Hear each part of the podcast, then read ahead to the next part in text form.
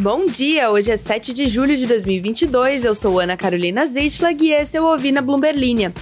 Hoje você escuta sobre o acordo que a Amazon fez nos Estados Unidos para oferecer serviços de entrega de comida para usuários da assinatura Prime, sobre como Wall Street está dividida sobre as previsões para o petróleo para esse ano e sobre como a licenciadora de músicas da Adele, do Green Day e de outras pessoas famosas ganhou milhões entrando no mundo dos investimentos. Esse é o Rubi na Bloomberg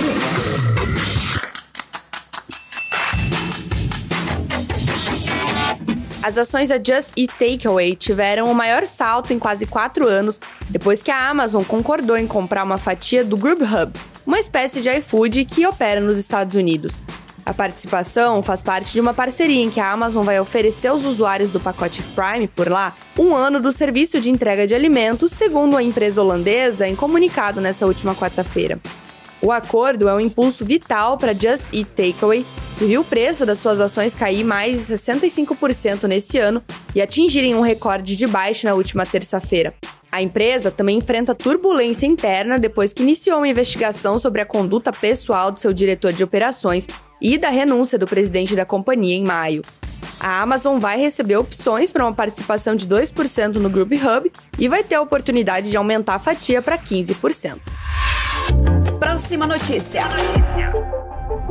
Segundo JP Morgan, em relatório divulgado na última semana, os preços globais do petróleo podem chegar a 380 dólares por barril se as penalidades em discussão para serem impostas pelos Estados Unidos e pela Europa levarem a Rússia a realizar cortes retaliatórios na produção da commodity.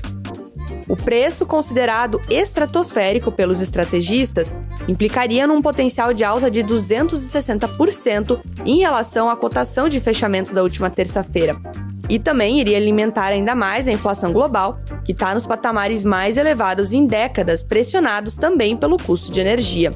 Por outro lado, bem distante desse cenário, a tão temida recessão das economias globais pode fazer a pressão na direção oposta. Se confirmado esse cenário, segundo analistas do Citigroup, o petróleo pode tocar os 65 dólares por barril até o final desse ano e depois chegar a 45 dólares até o final de 2023. No entanto, como colocaram os analistas que assinaram esse relatório, no momento o banco não espera que os Estados Unidos mergulhem em recessão. Ou seja, a perspectiva de uma queda tão brusca dos preços do petróleo, na ordem de 150%, não é tão certa assim. E tem mais. Os investidores vêm apostando na popularidade da música com artistas que vão de Adele a Neil Diamond e Rosanne Cash comprando títulos garantidos pelas licenças de seus catálogos. A Organização de Direitos Autorais, CESAC, que licencia músicas para rádio, televisão e filmes e cobra royalties e outras taxas, perdeu títulos no valor de 335 milhões de dólares, segundo pessoas familiarizadas com o assunto que falaram a Bloomberg News. A oferta é o segundo negócio da empresa apoiado pela Blackstone, que também conta com clientes do porte como Bob Dylan, Kesha e Green Day. Gostou do conteúdo? Então não deixe de se inscrever na nossa newsletter.